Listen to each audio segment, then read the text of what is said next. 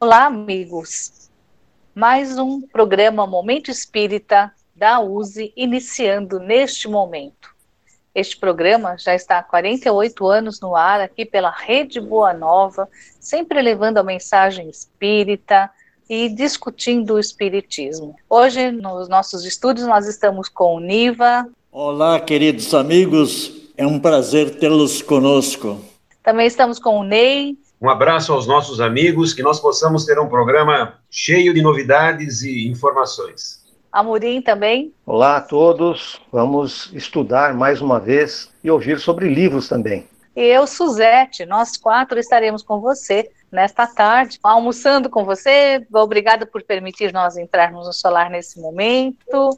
E ficamos muito felizes sempre em receber uma mensagem e essa mensagem você pode mandar para a gente através do e-mail do programa, que é Momento Espírita, tudo junto, arroba USESP, que é de USE, U-S-E-S-P, que é São Paulo, use São Paulo, .org.br. Vou repetir, momentoespírita.usesp.org.br.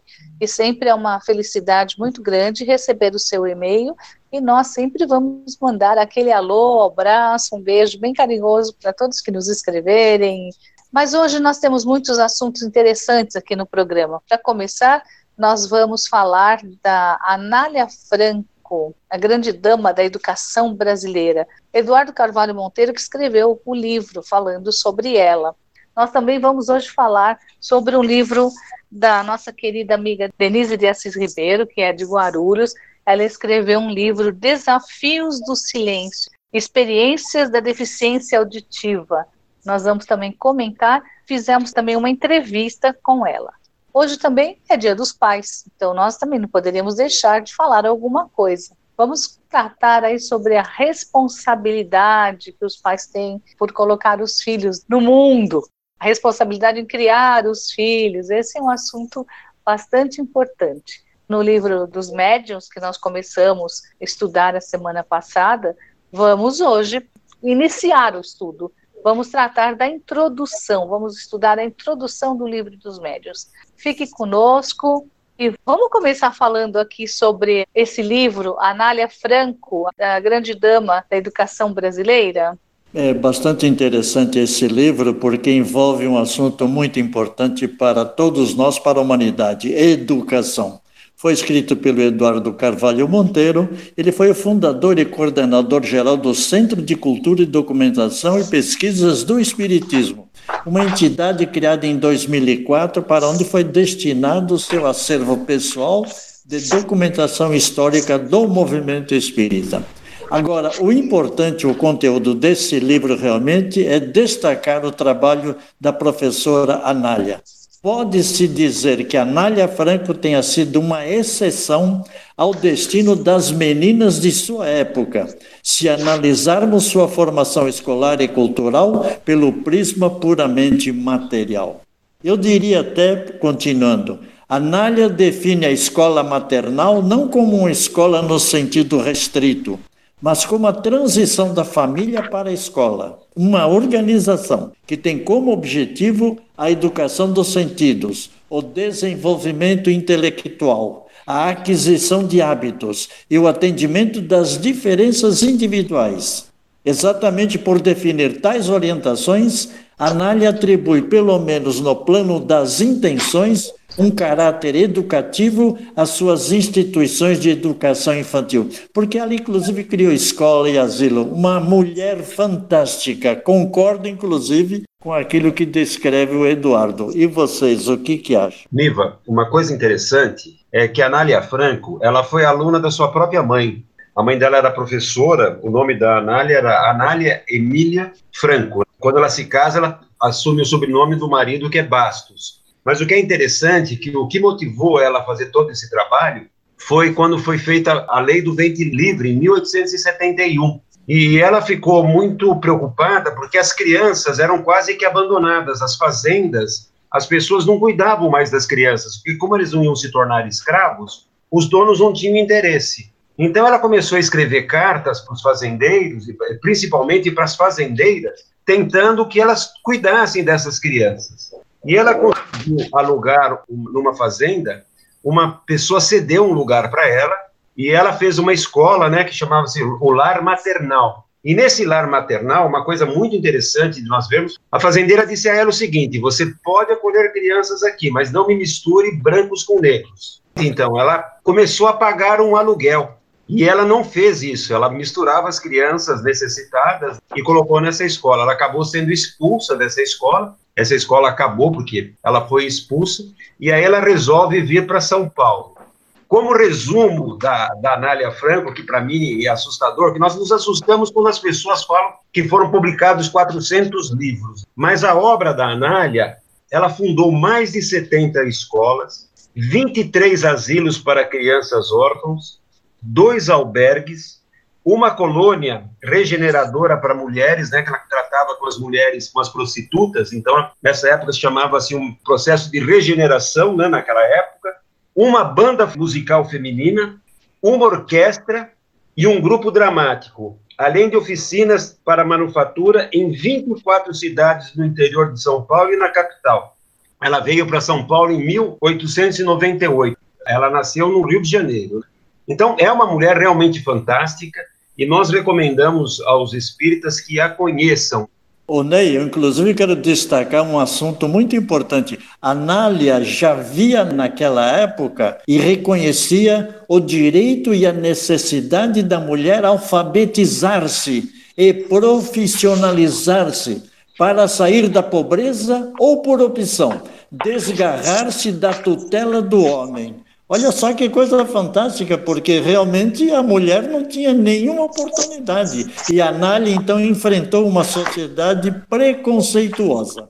Uma grande mulher, né? uma grande dama, como o Eduardo colocou, e um exemplo para muita gente. A gente sempre fala assim sobre os, uh, os homens que tiveram uma grande participação no meio espírita, mas tem muitas mulheres importantes e a Anália, com certeza, é uma delas. Ela foi uma senhora infatigável, de grande capacidade de trabalho, e quando desencarnou foi uma grande perda para a instrução pública do Estado né, e para a população dos desvalidos, da qual ela foi uma abnegada protetora, não é isso? Suzete, é. só como uma curiosidade, ela faleceu com 63 anos de vítima, vítima da gripe espanhola, no ano de 1818, que tinha recém-chegada ao Brasil mas deixou aí grandes frutos. Fica aqui a, nossa indicação para você ler esse livro, que vai encontrar aí muito mais coisas sobre a vida dela.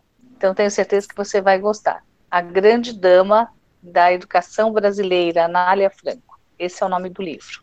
Também gostaríamos de indicar um outro livro que saiu agora, né? Saiu do forno agora, que é o livro Desafios do Silêncio, Experiências da Deficiência Auditiva. Quem escreveu foi nossa grande amiga Denise de Assis Ribeiro. Ela participou do meio espírita desde muito cedo. O Niva acho que teve a oportunidade também de participar com ela.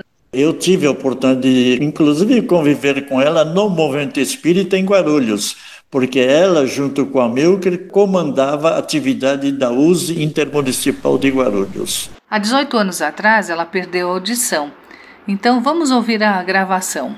Denise, qual foi a motivação para você escrever o livro e qual o nome?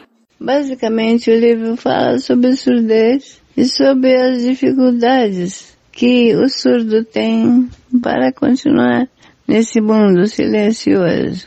Fala também a essas dificuldades que estariam baseadas nas discriminações, enfim, né, como é complexo. Você está caminhando, você está em relação com a sociedade, com os teus amigos, com os teus familiares, sem um dos seus órgãos, que seria a auditiva.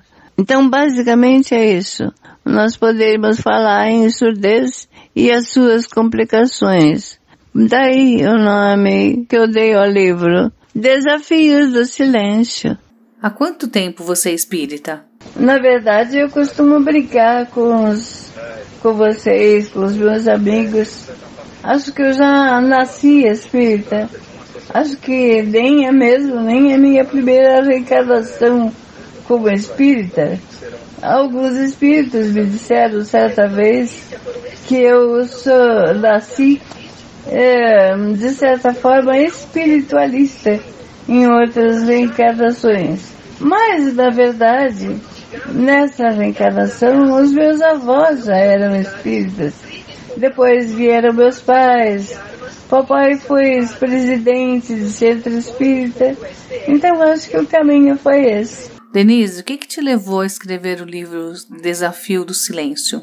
Dilene, na verdade, foi um recadinho muito sutil desse nosso eterno amigo, amigo Cadequiar. Ele disse assim, Denise, você precisa e deve levar o conhecimento desse tema tão importante ao longo do tempo do nosso alcance. Levar ao alcance de quem precisa. Comece com palestras no, nas próprias casas espíritas, nos centros espíritas depois, você pode pegar essas palestras, reunir todas elas e transformá-las num livro. Foi assim que dei início a uma série delas. Fui de centro em centro, totalizaram num sete, para fazer essas palestras à noite nessas casas. Em seguida, fotografamos todos os slides e fui passando para a Magda Savero, do CPDOC. E a máquina foi reunindo todos esses slides e acabamos montando um roteiro que desse origem a esse livro. Ficou bom, na verdade, todos gostaram. Daí partimos para uma sala de visitas na internet, o que chamam de internautas participaram fazendo perguntas. Realmente, nós obtivemos o resultado além do que nós esperávamos. Denise, como você perdeu a audição? Quais foram as dificuldades que você enfrentou? E no que a doutrina espírita te auxiliou e de que forma? Bem, a audição eu perdi, nós não sabemos ainda como. Segundo o diagnóstico lá do Centrinho de Bauru, que é o hospital da, da USP, funcionando lá em Bauru, eles não conseguiram chegar a um termo. Só me disseram que é uma perda grave e profunda. Mas eles não têm como, como colocar um motivo nisso. Então ficamos por aí. Agora, nós espíritas que sabemos ser, nós precisamos atentar que nós não estamos aqui numa só vida. Nós estamos em várias vidas. Fiquei surda por ter dívidas do passado? Não, absolutamente não, não concordo com isso. Fiquei surda por ajustes que eu devo fazer nessa vida terrena, nessa vida presente. Ajustes que vão melhorar ainda mais, vão ampliar mais a minha audição para a vida, para com relação ao outro. Como vocês puderam ouvir a entrevista da Denise, ela conta um pouco de como foi essa experiência dela com a surdez e o livro se encontra à venda para quem desejar comprar. Quem quiser pode entrar aqui no nosso e-mail momentoespírita@usesp.org.br e a gente encaminha para quem está vendendo o livro e a pessoa pode pôr no correio, depois conversa com a pessoa. Então, apresentando hoje para vocês desafios do silêncio, experiências da deficiência auditiva. Eu indico um livro muito interessante. Vamos agora passar para o Espiritismo hoje, onde a gente trata sempre de um assunto atual e sobre a visão espírita. E hoje, como é Dia dos Pais, nós não poderíamos deixar de falar sobre isso. Vou começar já a colocar aqui. os três homens aqui que estão participando hoje são pais. Qual é a verdadeira responsabilidade de um pai? É uma missão ser pai ou não? O livro dos Espíritas, ele fala da missão dos pais, né? ele fala dessa missão do pai e a mãe, da responsabilidade. Não tem dúvida que o pai é uma figura extremamente importante na criação do filho e deve estar presente, né? Sempre. É, nós sabemos que muitas vezes os pais atribuem toda essa criação jogando muita responsabilidade sobre as mães.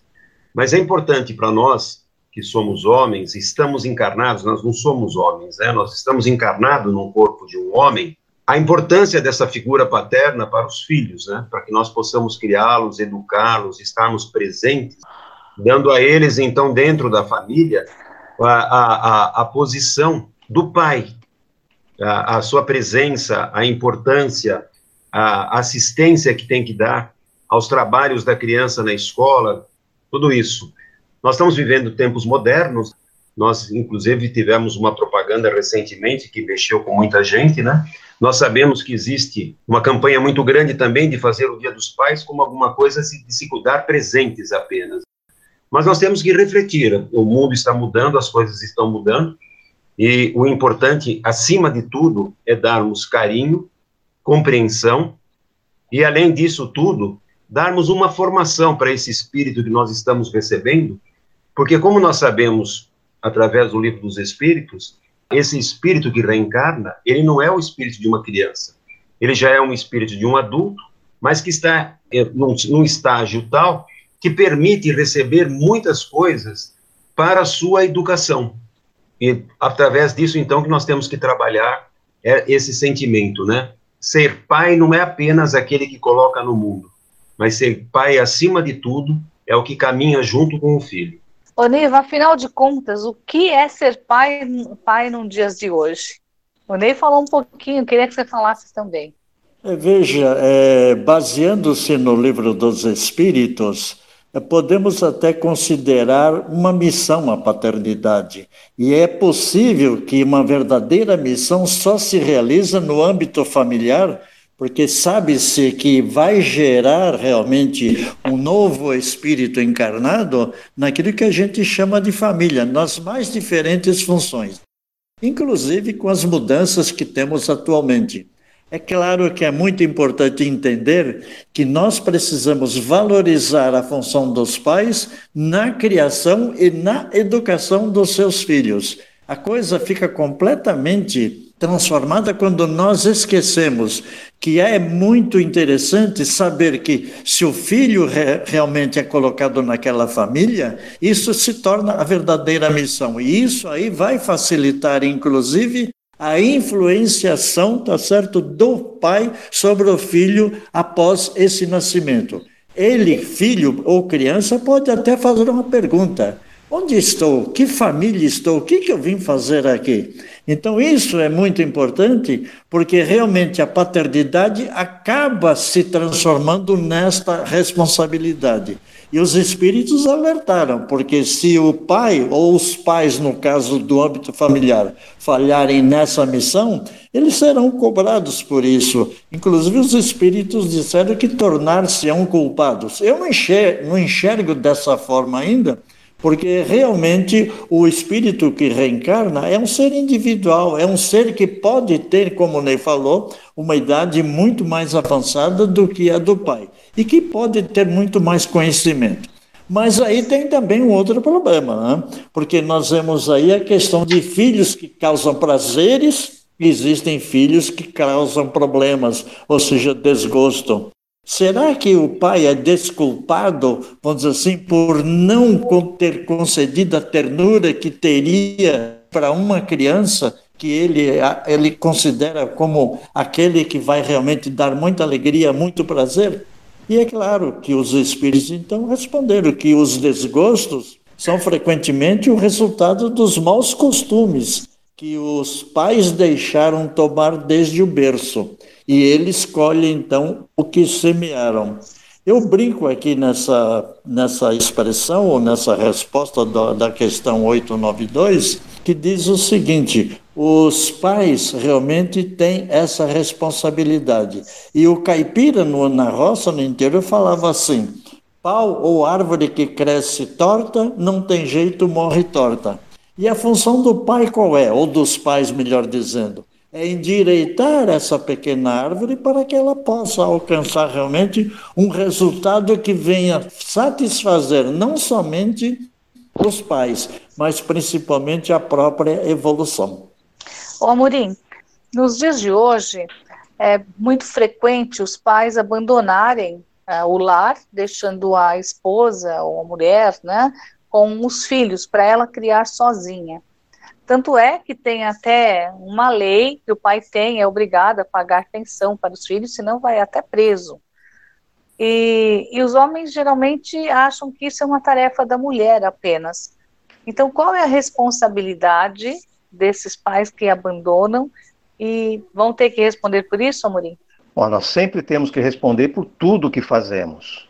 Tudo que nós deixamos de fazer também é nossa responsabilidade. E no caso das, dos filhos, das crianças, a educação também é responsabilidade do pai. Ora, se o pai, que é um pai biológico, ele se afasta, ele abandona a família por qualquer motivo que seja, é claro que ele será responsabilizado. Muitas vezes, inclusive, esse pai biológico nem é exatamente membro de uma família. Nós sabemos de muitos casos de pais que é, juntam-se com mulheres, nem sequer a, assumem esse compromisso, geram um, dois, às vezes mais filhos, e depois se afastam, vão, vão procurar a seu caminho, como se o caminho não estivesse já traçado. E essa mulher muitas vezes fica com essas crianças, e às vezes ela até arranja outros maridos, outros pais de seus filhos. Todos nós somos responsáveis, como já foi a exaustão falado aqui. A responsabilidade de todos nós não se limita ao alimento. Então, a, a legislação humana, como ainda é muito é, atrasada, muito limitada, ela fala na manutenção da, das crianças, no direito a uma pensão. Só que muitas vezes as crianças precisam muito mais daquele modelo masculino de boa qualidade do que de uma pensão. E, em muitos casos, na verdade, acaba sendo bom que certos pais se afastem, porque são muito mau exemplo. É uma questão bastante complexa que deve ser analisado, deve ser analisada não apenas do ponto de vista das obrigações financeiras, das obrigações monetárias, mas das obrigações morais. Porque se o pai fosse realmente responsável, se não fosse apenas um pai biológico, ou seja, apenas um fornecedor de sêmen, ele teria muito a oferecer para os filhos. O livro dos Espíritos traz duas questões sobre isso, não é, Niva? Você quer falar um pouquinho a respeito? É, na questão 892, é, que eu já comentei, isso aí é muito interessante porque um pai descuidado com a sua responsabilidade acaba criando realmente transtornos. E, obviamente, ele será, eu diria até, cobrado por isso, porque é cobrado pela sua própria consciência. Agora, é muito importante, como o Amorim falou, a influência dos pais em relação aos filhos, porque os filhos veem nos pais um exemplo a ser seguido. Para ele é um herói. E se o pai não tem um comportamento, uma conduta à altura realmente de valorizar a estrutura familiar, a coisa fica muito complicada a nível de educação. Ô Ney, também tem uma questão 208 do Livro dos Espíritos que fala em paz em geral, óbvio, né? Sobre a influência que, o, que, que os pais, né, o espírito dos pais exercem sobre o filho, principalmente depois do nascimento dele. Uh, você concorda com que os pais, que o pai, o exemplo e tudo mais influencia muito para esse espírito que está, está retornando?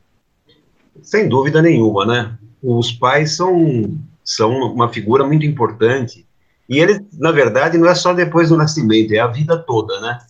É, uhum. Os pais estão sempre, a gente percebe, nós temos os nossos filhos adultos, né?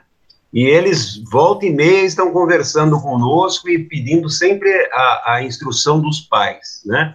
E por quê? Porque aprenderam lá atrás que o pai e a mãe eram sempre um porto seguro quando eles se sentissem em dificuldade, né? Por isso, a importância da, da, da paternidade, e aí quando nós falamos da paternidade, não é só do pai e da mãe, mas essa influência para fortalecer aquilo que de mais importante existe na humanidade, que são os laços de família. né? É extremamente importante que uma família seja construída com esses laços fortes através da paternidade, que vai poder dar aos filhos o rumo a ser seguido nesta encarnação. A partir desses comentários, Vladisney, eu gostaria de relembrar aqui o Livro dos Espíritos, no item 775, essa questão que faz parte do capítulo Leis de Sociedade, quando Kardec pergunta para os espíritos qual seria para a sociedade o resultado do relaxamento dos laços de família, e os espíritos respondem que seria uma recrudescência do egoísmo. Ora, se nós não tivermos os laços de família cada vez mais estreitos, cada vez mais cultivados, mas principalmente sob o ponto de vista do amor entre as criaturas, não apenas os laços de família do ponto de vista financeiro, da dependência econômica, da imaginação de que existe herança entre uns e outros, nós teremos realmente o egoísmo surgindo entre as pessoas e, portanto, prejudicando esse relacionamento. E exatamente sobre esse ponto, nós temos a campanha da USE É Melhor Viver em Família, em que os laços de família são reforçados através de uma convivência fraterna. É, com certeza. Eu até recomendo olhar o capítulo 14 do Evangelho segundo o Espiritismo. É, lá mostra claramente a chamada piedade filial e a função paternal. Então, é uma, mais um reforço que a doutrina coloca após o livro dos Espíritos, para ver da importância dessa educação, que faz com que um pai jovem, um pai com vitalidade, cria essa criança, esse espírito encarnado, que por sua vez, quando seu pai estiver numa idade em que ele não pode mais manter o autossustento, ele recebe o amor, o carinho e o próprio abrigo para o final de uma existência física. Lembrando sempre que todas as relações na família são de responsabilidade compartilhada. Ninguém é dono da família e ninguém é chefe efetivamente. Todos devem participar de forma fraterna. É, sabemos da responsabilidade que cada um tem na, na vida desse espírito que está reencarnando e a, a sua importância na educação desse espírito que está é, voltando então, nas, nos primeiros anos da infância, na questão 583, fala-se do livro dos Espíritos, né? Fala sobre a importância de moldar o caráter, moldar a criança, como se fosse um bloquinho de argila, você vai moldando todos, todas as coisas boas naquela criança. Porque quando chega na idade de sete anos para frente, da adolescência, essas, tudo que ele recebeu de influência nessa fase da vida vai confrontar com aquilo que ele está recebendo do meio externo dessa nova encarnação.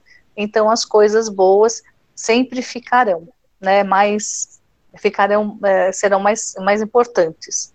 Já nós falamos, então, sobre o Dia dos Pais, vamos dar aqui um, um abraço, mandar um abraço para os pais, né, e para que todos cumpram bem a sua tarefa, a sua missão aqui nesse, nessa encarnação. Vamos então falar um pouquinho sobre o jornal de divulgação espírita da USE, que é o Dirigente Espírita. Ele estava sendo feito em papel, mas agora mudou seu formato depois da pandemia. Você pode falar um pouquinho sobre ele, Murim? Suzete, a revista digital Dirigente Espírita substitui agora o que era o nosso jornal Dirigente Espírita. Antes nós tínhamos apenas 16 páginas e tudo que a gente queria dizer, tudo que a gente queria divulgar, tinha que caber nessas 16 páginas, com as limitações da impressão, as limitações da distribuição. E agora, a revista digital Dirigente Espírita está com seis dezenas de páginas coloridas e muito mais abrangente.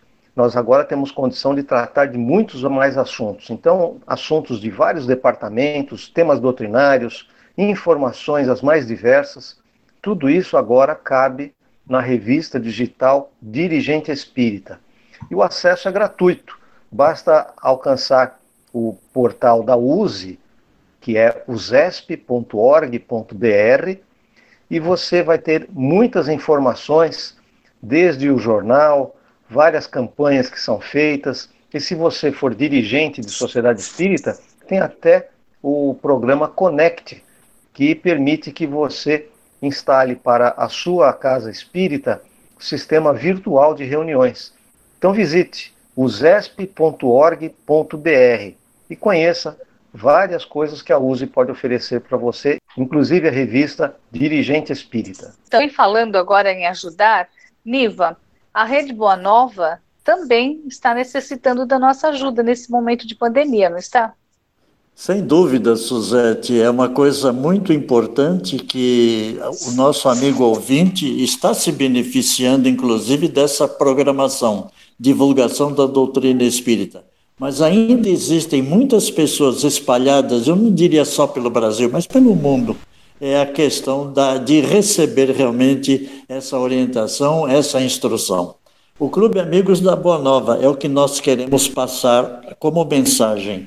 Ele é formado de uma rede de amigos que tem como objetivo unir os esforços e compartilhar o bem, levando a mensagem espírita através dos seus canais de comunicação, como a Rádio Bonova e a TV Mundo Maior. Para continuar na divulgação espírita, levando esta mensagem consoladora para o mundo, precisamos da sua colaboração. Pense nisto. Conheça mais detalhes, acesse amigosdaboanova.com.br ou se preferir pelo telefone 0800 12 18 38 no horário comercial.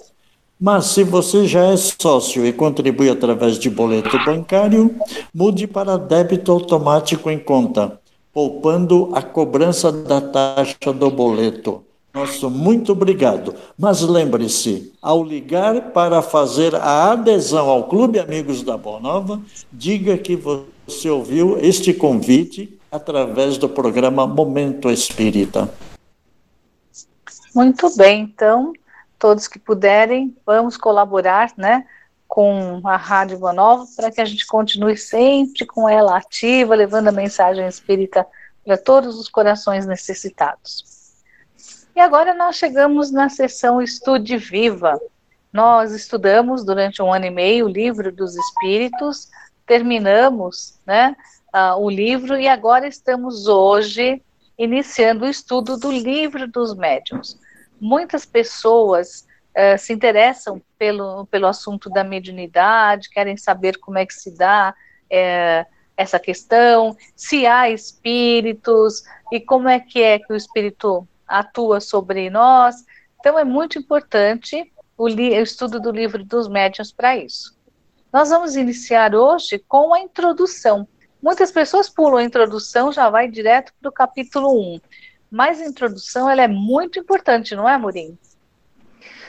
Todos os livros, principalmente os livros espíritas da do que nós chamamos codificação, têm uma introdução, tem uma explicação de sua aplicação, de sua razão de ser, e são é, introduções extremamente informativas e importantes então, nós não devemos, em nenhum caso, pular, seja a introdução, seja a conclusão, seja qualquer tipo de nota, porque tudo isso vai fazer diferença no entendimento do que o livro traz. No caso específico do livro dos médiuns, ele explica por que é importante que a gente estude a mediunidade.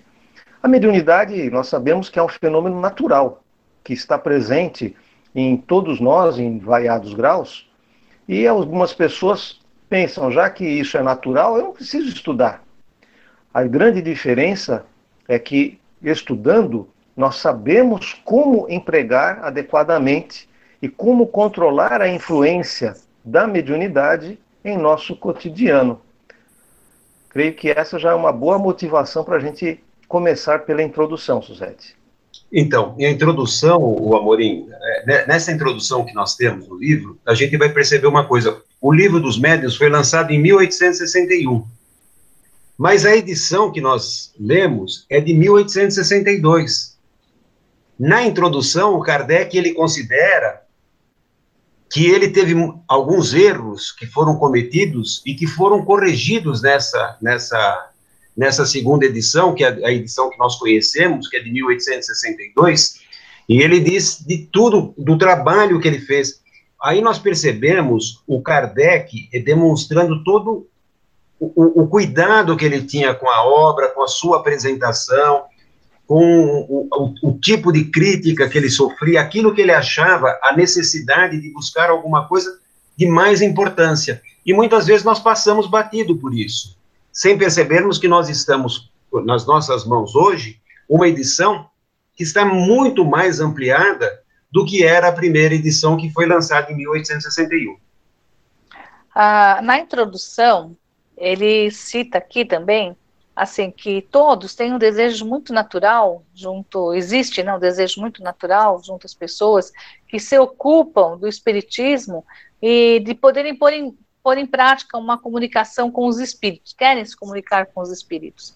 Quando nós vemos a questão das mesas girantes, que era praticamente um espetáculo na época que antes de surgir o espiritismo e que Kardec foi estudar, né, de, detalhadamente, a, a intenção das pessoas era em ver o fenômeno né, acontecer e não se preocupavam em estudar. Era, como falei, um circo, né? Oniva, e nessa introdução ele fala sobre isso e depois ele se alonga falando sobre os laboriosos estudos que fez a respeito de tudo. Então é muito importante, não acha, Niva?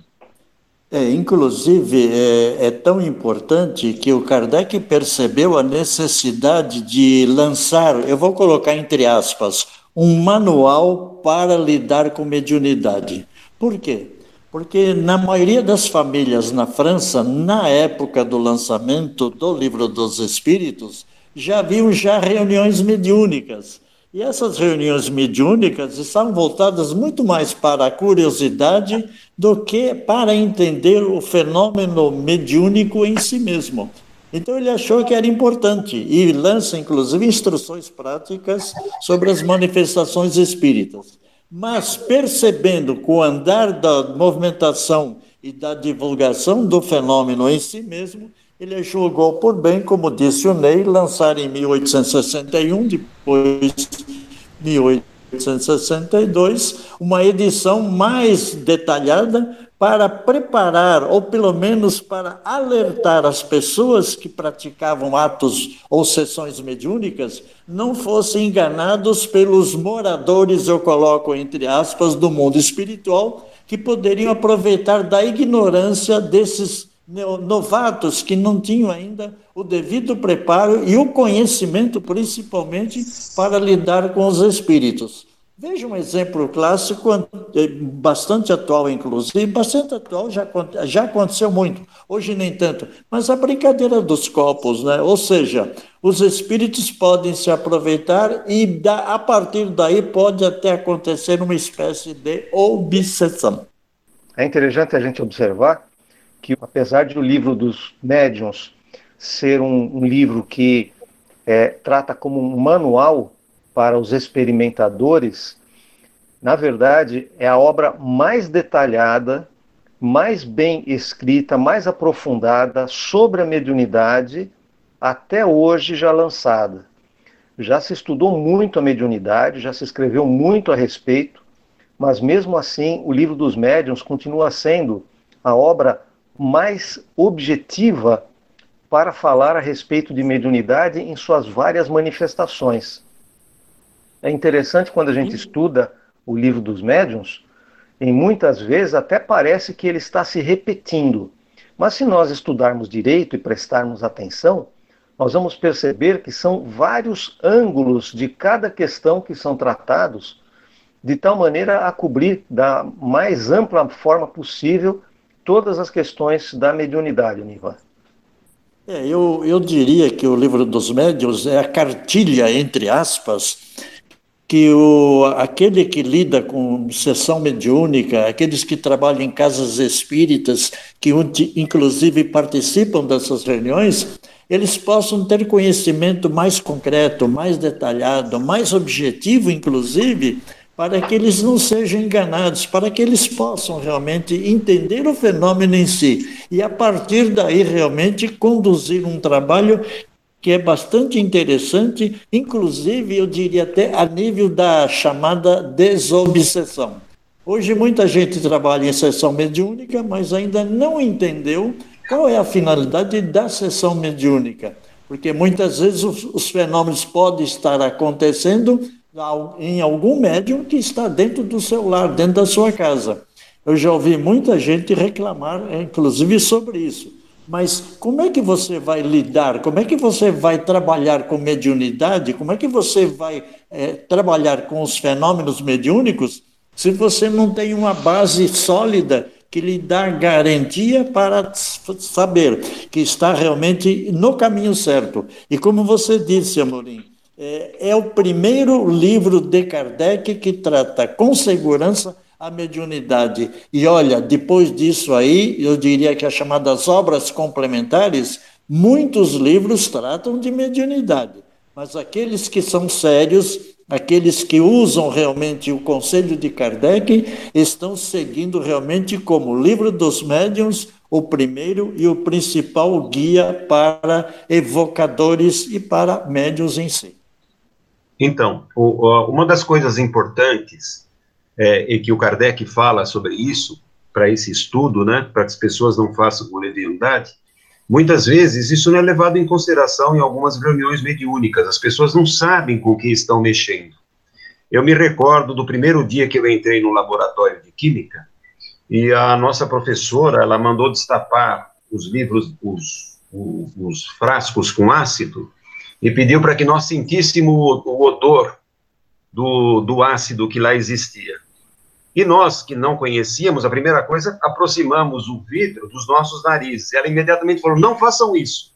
Vocês vão queimar todo, toda a fossa nasal. Não é assim que se percebe. Você deixa e abana a mão sobre o vidro para que sinta apenas o odor mais leve possível. Então, se nós temos esses cuidados para fazer, numa reunião mediúnica, que nós entramos muitas vezes sem conhecimento, sem saber as forças com as quais nós estamos lidando, os riscos que nós estamos é, sendo submetidos. E o Kardec chama isso de leviandade. Né? Ele diz aqui que se tomasse muito cuidado para que não se fizessem reuniões mediúnicas com apenas os simples aspectos da leviandade, sem tomar em consideração os riscos. E nesse livro, que nós vamos estar estudando ao longo de, deste ano e do ano, do ano que vem, vai se mostrar as características, o Kardec vai falar do tipo do médium, vai falar de toda essa, essa consideração. Então, é impossível que alguém se diga médium sem, pelo menos, ter lido o livro dos médios. Com certeza. Então, vamos agora aproveitar a oportunidade. Muitas pessoas não estão sozinhas, não querem, não estão podendo ir a um centro, não, não frequentam um grupo, mas pode agora participar desse estudo conosco aqui, todos os domingos, como você disse, eh, estudando o livro dos médiuns. Na próxima semana, nós vamos iniciar a primeira parte, que são as noções preliminares, que é o capítulo 1, e o, o logo já há uma pergunta: há espíritos? Então, pra, já vamos saber aí como que é que, se, que o espírito atua sobre a matéria, como que se dá tudo isso e tudo isso que vocês falaram, né? Então, muito bem. Chegamos ao final do programa. E mais um detalhe. Agora você pode ouvir os programas Momento Espírita também no portal da USE. Entre lá, verifique essa possibilidade também. Quero deixar aqui um abraço a todos os pais e que todos se conscientizem de sua responsabilidade para com os seus filhos e entendam que eles são espíritos que estão reencarnando no seu lar para você ajudar ele a evoluir e muitas vezes também é para ajudar a família. O espírito vem também para ajudar e dar uma boa lição para a família. Não é isso, meninos? Vamos passar as nossas despedidas, Ney? Agradecemos os nossos ouvintes e recomendamos, continue conosco na Rádio Boa Nova. Niva. Muito obrigado pelo carinho da sua audiência, mas contamos com vocês na próxima semana. Amorim. Nós agradecemos a sua companhia e pedimos que você continue estudando. O Momento Espírita termina aqui, hoje, mas o estudo fica a seu alcance, inclusive pela internet. Você pode baixar os livros e estudá-los em sua casa. Um abraço. Então, um grande abraço a todos, um ótimo domingo, uma um ótimo início de semana. Se cuidem muito, fiquem em casa quem puder, ainda estamos no momento da pandemia, não é? Fiquem em casa, se cuidem bastante. Um beijo no coração de cada um.